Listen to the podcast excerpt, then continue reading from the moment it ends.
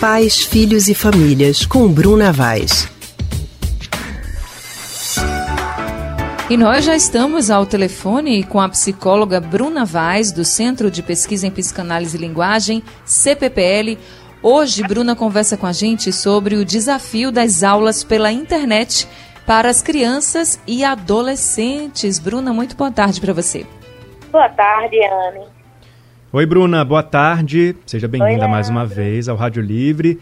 Aulas pela internet, né, Bruna, muitas vezes não são fáceis, nem para os adultos, né? Imagina para as crianças. Em alguns casos, os pais não entendem porque os pequenos não conseguem aprender a usar os jogos online tão rápido e não conseguem se concentrar com facilidade nas aulas que estão sendo dadas pelos professores pela internet. O que, que você acha, Bruna? Esse tipo de aula, ele, é, ela, esse modelo, né, ele pode ser usado para todas as idades? Como ajudar as crianças nesse processo de adaptação, de concentração, nessa nova forma de aprender? Veja, é, primeiro eu queria deixar né, a nossa mensagem né, daqui do CPPL de que somos né, radicalmente contra a permanência do Enem. Eu sei que é um outro assunto, mas que puxa um pouco desse. Uhum. Né? É, por que eu estou querendo falar disso? Porque, antes de tudo, a gente tem que lembrar que né, o acesso a essas aulas online é muito diferente se a gente levar em consideração toda a população do país. Né? Então, eu acho que é importante colocar isso né, para vocês. Certo. Mas vamos lá. Sobre, a, sobre as aulas, é claro que é, as crianças estão sendo expostas a uma situação, né? Que elas estão tendo um tempo de adaptação recorde, né? Então, as, as escolas têm exigido isso, os pais têm exigido isso também. E a gente sabe que para os menores é ainda mais difícil, né? Então, é óbvio que as escolas né, ficam numa posição difícil. Por, por um lado, a questão da permanência dos seus contratos né, educativos. Por outro lado, tem uma questão sim de manter as crianças né, com um vínculo com a educação, que isso é muito importante. Por outro lado, a gente sabe que toda, como toda situação, tem alguns prós e contras, né? Porque se a gente, se a gente observar, né, é, que a criança sim precisa manter esse vínculo com os colegas, manter esse vínculo com o professor, né? Então isso aí é muito importante. A gente sabe que muitas crianças conseguem sim aprender, né, aquelas que têm acesso né, a, esse, a esse tipo de plataforma educacional. E, é, mas, por outro lado, a gente sabe que algumas crianças vão ter grandes dificuldades, seja por conta das próprias dificuldades da criança, seja às vezes por uma dificuldade da própria família, né? Porque é, eu sempre digo que os pais precisam nesse processo serem catalisadores, né? O que é que eu quero dizer com isso? Que eles possam não só ficar criticando a escola, né? A gente sabe, eu também tenho um filho pequeno e sei o que o quão tem sido difícil, né, manter essas crianças frente Eu também, viu? pois é. Lugar de fala é com Anne Barreto nesse caso, porque eu não Pois tenho é. filho ainda. Então, a gente sabe que tem aí uma dificuldade muito grande, porque a aula online não é o joguinho online que eles adoram é, é, estar, né, no momento deles de lazer. Então, a gente sabe que tem aí as dificuldades, que eles vão enfrentar as dificuldades. Por outro lado, a gente percebe, né, que muitos professores têm se desdobrado, né, para tornar essas aulas mais interativas, mais interessantes também para tanto para as crianças como para os adolescentes. Mas não é uma tarefa fácil, nem para os pais, nem para os professores e muito menos para as crianças e os adolescentes.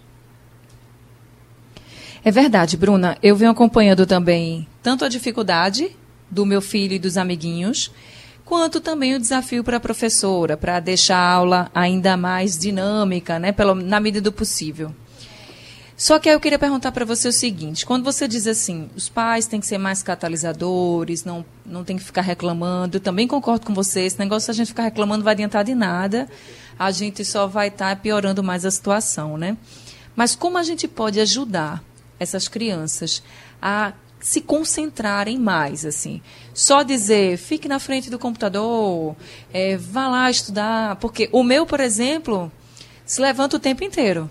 E eu fico, você tem que sentar, você tem que entender que essa é a aula, mas é difícil para eles entenderem. E ele já disse: é muito chato, não tem um momento de diversão, porque a gente fica o tempo inteiro assistindo aula, por mais que a professora tente e faça muitos desafios, que faça uma coisa mais lúdica, mas é difícil para eles, né? Então, como é que a gente, como pai e mãe, pode ajudar essas crianças?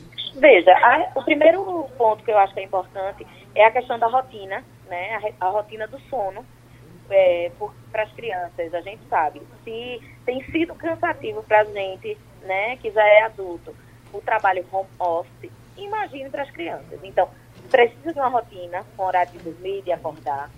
É, um outro ponto que eu acho que é importante, acordou, tenta fazer aquela rotina parecida com o, o ato de ir para aula, coloca uma farda, sabe? E, é, estabelece um lugar da casa, né? Que a criança fique é, é, mais isolada, né? Ali naquela atividade, que é uma forma de tirar outros é, estímulos, né? Como televisão, conversa é, dentro de casa, ou então o trabalho dos pais, né? Home office. Então, é uma forma também de ajudar, né? Ele ter um lugar só para fazer essas atividades.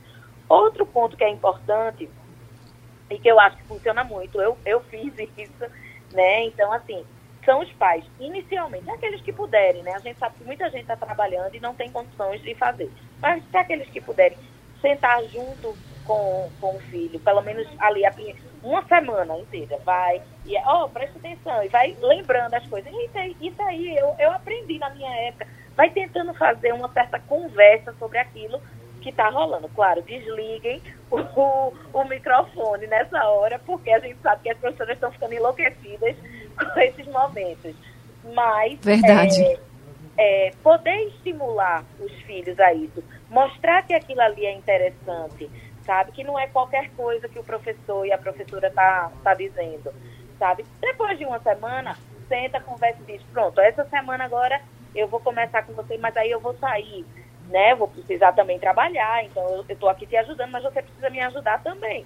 Né? Então, tentar fazer é como se fosse uma independência, né? É, uma dependência relativa. Você está ali junto, mas aí você vai, daqui a pouco você volta, vem ver, uhum.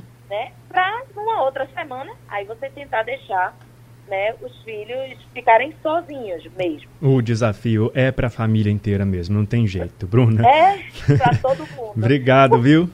Viu? Tá certo, Leandro. Obrigada a vocês. Obrigada, Bruna, pelas orientações. Tenho certeza que já ajudou bastante alguns pais viu? e mães também. Obrigada. A gente acabou de conversar com a psicóloga Bruna Vaz, do Centro de Pesquisa em Psicanálise e Linguagem, CPPL.